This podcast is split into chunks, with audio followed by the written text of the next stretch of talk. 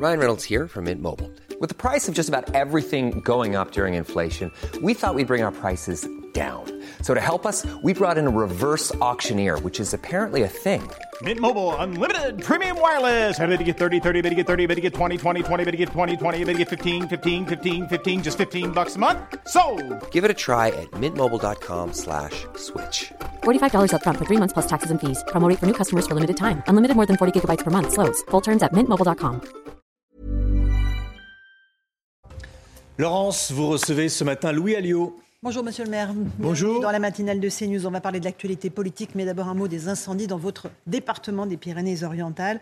Incendie qui s'est déclaré hier entre les communes de Cerbère et de Bagnoul-sur-Mer, euh, là où Gérald Darmanin est attendu d'ici quelques instants pour faire un point. Plus de 1000 hectares de forêt ont, ont déjà été brûlés. La situation est très inquiétante alors qu'on n'est même pas en été. Oui, elle est inquiétante, en plus en, période de tramontane, hein, en plein vent, euh, une, une extrême sécheresse. Et pour couronner le tout, les Pyrénées-Orientales sont les départements où il manque le plus d'eau en France, ce qui posera des problèmes d'ailleurs pour cet été, pour, pour plein de raisons, dont celle des incendies. Donc effectivement, la situation, elle est très tendue et très sensible. Il y a des responsabilités qui ont été établies dans ces incendies ou pas encore? Pour l'instant, non, mais c'est une question qu'on devrait systématiquement se poser. Ces incendies ils sont la conséquence de quelque chose ou, ou d'incendiaires. Et j'espère que les enquêtes seront faites pour savoir qui fait quoi dans, dans ce domaine. Ce ne sont pas des incendies accidentels, on est d'accord? Ça peut être accidentel, mais euh, on sait très bien que ce n'est pas la majeure partie des incendies déclarés euh, dans, dans, ces régions-là. Euh, La sécheresse, c'est un sujet central, j'imagine, pour vous.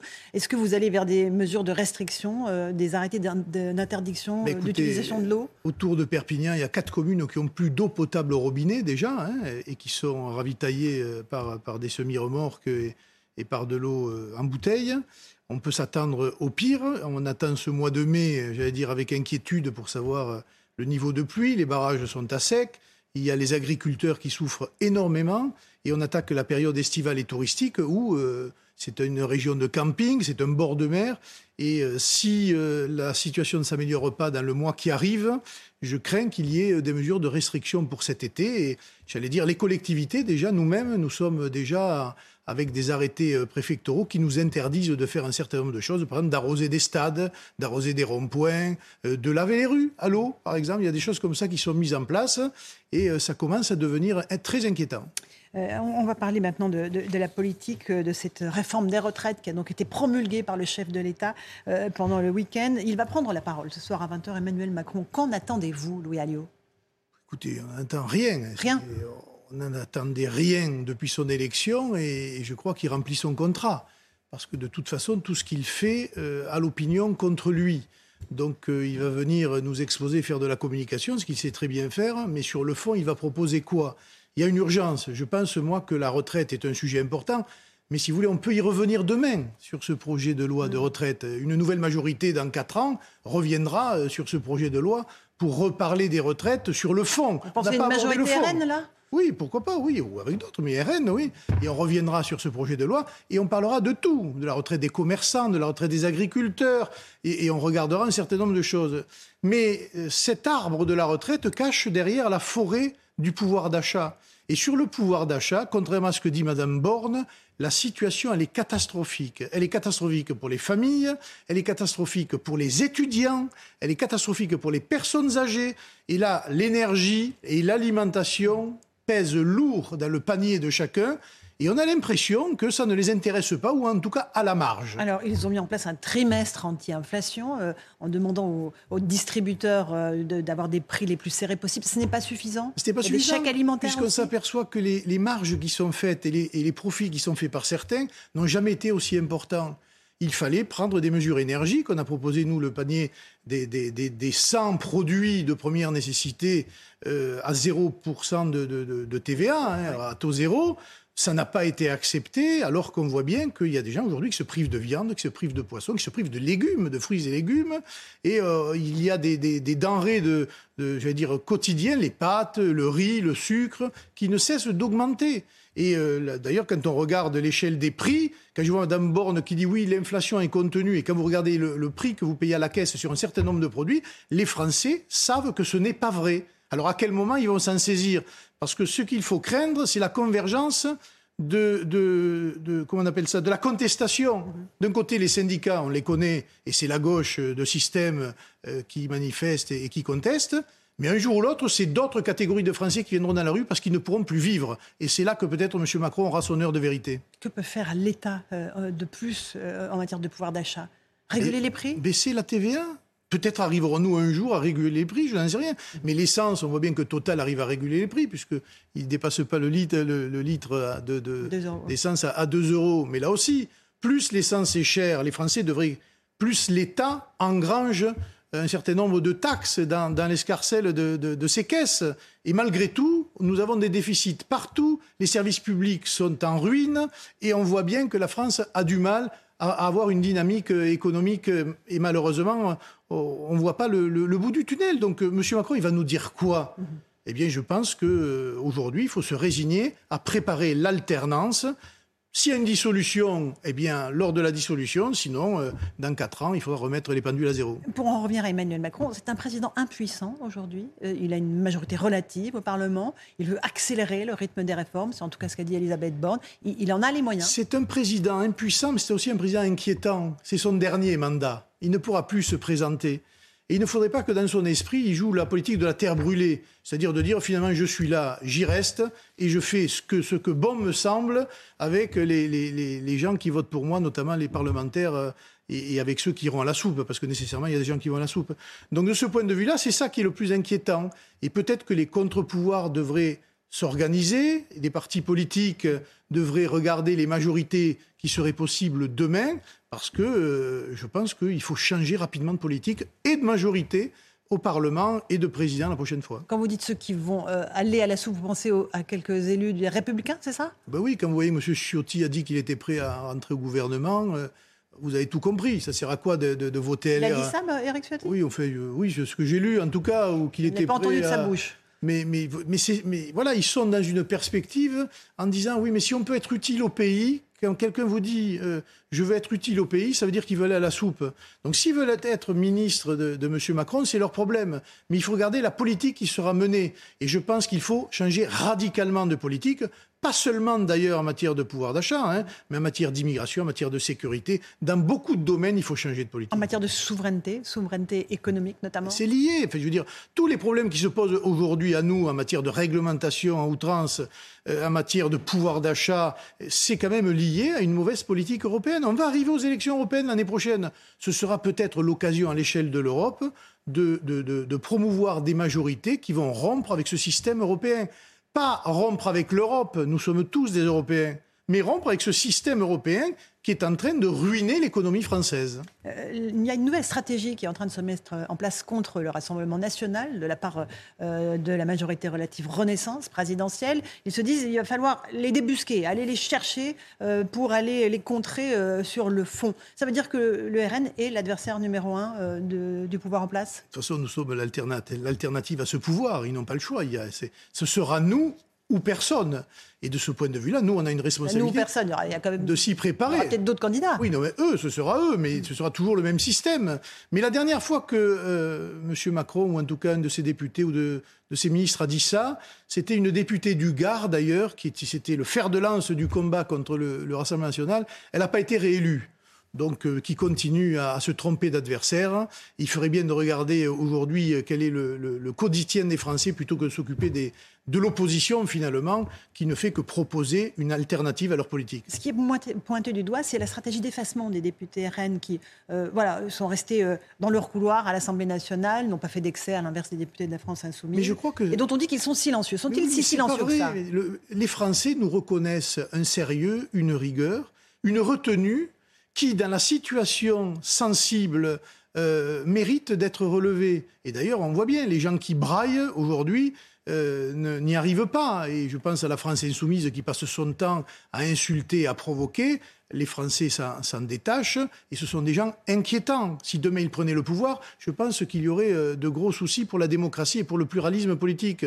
Donc il voit bien que nous avons des députés raisonnables, que Marine Le Pen est l'alternative au pouvoir dans les années qui arrivent, et je pense que c'est la bonne stratégie. Il n'y a pas besoin de hurler pour se faire entendre. On a un programme, On a 89 députés. Eh bien, écoutez, les Français euh, voient très bien ce que nous voulons et ce que nous défendons. Et encore une fois, je pense que nous faisons euh, ce qu'il faut pour euh, éclairer tout le monde. Vous pensez que Jean-Luc Mélenchon n'est plus une alternative crédible, qui n'est plus en mesure de rassembler pour éventuellement se présenter en 2027 est dans une dérive personnelle, autocrate et, et, autoritaire et que je ne sais pas s'il se prend pour un grand personnage historique, mais j'ai l'impression qu'aujourd'hui il a du mal à exister ou que pour exister il est toujours dans l'excès et dans euh, l'exemple historique, mais son exemple historique, il a ensanglanté la France pendant la Révolution française. Quand il parle de Robespierre, Robespierre c'est un coupeur de tête, mais pas un coupeur de tête, euh, un vrai coupeur de tête. Et, ce genre d'exemple prouve bien qui est euh, Jean-Luc Mélenchon. Marine Le Pen est toujours la leader incontestable de votre camp pour 2027 Oui, ça, fait. Mhm. C'est sûr, elle l'était avant et elle l'est plus que jamais. Et, elle, je pense, se, positionne désormais pour préparer euh, cette, alternance au pouvoir. Et, ça commence maintenant. Il y a des élections à venir sénatoriales en septembre, européennes en 2024, et on basculera ensuite vers les élections, euh, d'ailleurs présidentielles et locales, et ce sera très important pour l'avenir de la France. Vous avez le personnel politique nécessaire pour éventuellement former un gouvernement? Oui. Certains en doutent. Hein. Oui, non, mais d'accord. Mais quand vous voyez le résultat de, des gens autoproclamés compétents, il ferait bien de rester modeste. Oui, on a le personnel pour diriger les affaires du pays. Maintenant, on a quand même une responsabilité, c'est de recruter, recruter, recruter et former, parce que effectivement, le jour où nous serons dans des centaines de mairies, dans des conseils départementaux et des conseils régionaux, eh bien, ce sera à nos cadres et à nos alliés potentiels, eh bien, de gérer les affaires. Où est-ce que vous les trouveriez, vos alliés? Ils sont sûrement aujourd'hui euh, dans notre périphérie ou pas engagés encore politiquement, ou peut-être des gens qui sont dans des partis mais qui quitteront leur parti pour venir chez nous. La recomposition, aujourd'hui, elle est précisément en marche, et, euh, c'est le cas de le dire. Et de cette recomposition-là, je, je nourris, moi en tout cas, beaucoup d'espoir. C'est un peu ce que j'avais réalisé au moment de ma municipale moi-même à Perpignan. On peut mettre des gens autour de la table de sensibilités différentes, mais dans un objectif commun. Et c'est ça qu'il faut réussir à faire pardon, à l'échelle de la France. Est-ce que vous avez des nouvelles de l'état de santé de Jean-Marie Le Pen qui a été hospitalisé dans la nuit de samedi à dimanche? De ce que j'en sais, ça a l'air de, se stabiliser, mais ça va. On peut dire que, que ça va. Très bien. Euh, Marine Le Pen hier a confirmé effectivement que, que son père allait euh, extrêmement... Euh, aussi bien que possible, vu son état de santé, il a 94 ans. il y a des sujets encore que j'aimerais évoquer avec vous, notamment concernant la sécurité. On a vu des images tout à l'heure dans le journal de 8 heures tout à fait surréaliste de rodéo urbain dans un centre commercial au mépris de la sécurité de nos concitoyens. Je pense que ça fera date parce que ça va faire boule de neige et, le problème de ces motos euh, n'est toujours pas réglé malgré les plans anti-rodéo de monsieur, euh, de monsieur Darmanin. Euh, voilà, il faut des saisies, il faut des destructions, il faut de la lutte impitoyable contre ces, ces jeunes désœuvrés. Et là encore, je pense que nous sommes arrivés à un point de, permissivité euh, dans un certain nombre d'endroits qu'en fait ces jeunes-là se croient tout permis et, considèrent que la police euh, n'a même pas droit de, citer. Donc euh, il faut revenir à des mesures contraignantes et ne pas hésiter quand il le faut à faire preuve, j'allais dire, d'autorité. C'est-à-dire, concrètement, ça veut dire quoi? Ça veut dire que quand vous condamnez quelqu'un aujourd'hui 15 fois et qu'il est relâché, se pose quand même la question de la justice en France. Mmh. Et donc ces, choses-là, il faut s'en saisir et d'une manière définitive y mettre fin. Parce que si on n'y met pas fin, ce sont toujours les mêmes qui paieront cette inaction de l'État. Voilà. C'est-à-dire les concitoyens. Exactement. Qui subissent ça. Mais euh, la justice est trop laxiste, c'est ce que vous nous dites ce matin? On sait très bien que les peines d'en dessous de un an ne sont pas effectuées parce qu'il n'y a pas de place en prison. Oui, enfin, il n'y a pas de place en prison, mais quand on sait tous les étrangers qu'il y a en prison, on n'a qu'à expulser les étrangers qui sont en prison. Ça fera déjà de la place et accélérer les projets de prison qui sont euh, déjà sur le territoire. On en a une, nous, dans les Pyrénées-Orientales, d'ailleurs. Et puis, je pense que ce sera largement suffisant. Mais il faut maintenant, j'allais dire, remettre de l'ordre dans nos rues et donner les moyens à notre police et à notre justice, précisément, euh, d'assumer cette politique-là mais on est aussi très idéologisé en France, c'est-à-dire qu'on préfère aller soutenir le voyou que soutenir la victime. Eh bien, nous, c'est l'inverse. On préfère soutenir la victime et, tout faire pour éviter précisément ces débordements et punir sévèrement euh, les voyous. Euh, la loi sur l'immigration a été repoussée, euh, étant donné les, circonstances. A priori, elle serait séparée en plusieurs morceaux, plusieurs parties. Est-ce que c'est une loi qui va dans le bon sens, selon vous? On verra. On entend parler de choses qui améliorent sensiblement, je pense sur les OQTF, des choses mhm. comme ça, sur le droit des étrangers, mais, mais, mais ça ne résout pas le problème de fond. Comment se fait-il aujourd'hui qu'un pays comme l'Algérie nous envoie encore de l'immigration? Même se poser un certain nombre de questions. Et on ne voit pas dans la parole gouvernementale, j'allais dire, euh, le, discours euh, ferme qui demande à l'Algérie de récupérer ses ressortissants qui n'ont rien à faire chez nous. Et valable pour le Maroc et valable pour un certain nombre de pays d'Afrique. Tant qu'on n'aura pas de la fermeté par rapport à ces pays qui nous envoient de l'immigration et qu'on ne règle pas ce problème-là avec eux, eh bien on subira cette politique d'immigration sans assimiler évidemment cette immigration euh, que qui, n'est pas souhaité et avec des conséquences économiques et sociales dramatiques pour la France, mais aussi pour le budget de l'État et le budget des collectivités territoriales. Dans le volet éventuel de cette loi immigration, il y avait aussi le, fait de donner des titres de séjour euh, euh, pour les travailleurs étrangers dans les secteurs en tension. Ce n'est pas une des solutions? La solution, c'est de remettre au travail les gens qui en cherchent. Et dans ces gens qui cherchent du travail, il y a aussi beaucoup de Français. Et euh, de ce point de vue-là, qu'on s'occupe d'abord des Français qui sont au chômage et dans la difficulté, avant de regarder si on peut régulariser les autres. Est-ce qu'il n'y a pas un problème de salaire dans ces filières? Il y a sûrement un problème de salaire, mais pas que. Moi, je rencontre des chefs d'entreprise, euh, que ce soit dans le bâtiment, travaux publics ou même euh, dans, dans l'hôtellerie et la restauration, vous savez, euh, chef de cuisine, ce sont des salaires euh, qui sont quand même des salaires euh, honnêtes, entre guillemets. Pour autant, vous n'en trouvez pas. Et sur les chantiers, c'est exactement pareil. Et c'est le chantier de demain, c'est celui-là, de mettre en adéquation les, demandes d'emploi avec les offres qui sont faites. Un dernier mot, Louis Allieu. Gérald Darmanin arrive en ce moment même à Banyuls, où des incendies se sont déclarés. On a l'image en direct. C'est bien que le ministre de l'Intérieur vienne voir les pompiers, saluer leur travail Oui, au regard de la catastrophe, c'est bien. J'espère qu'il aura des annonces rassurantes sur la livraison des fameux Canadaires que tout le monde attend, et euh, peut-être aussi euh, euh, réunir, puisque la Pyrénées-Orientales sont le département qui souffre le plus, une grande conférence sur l'eau.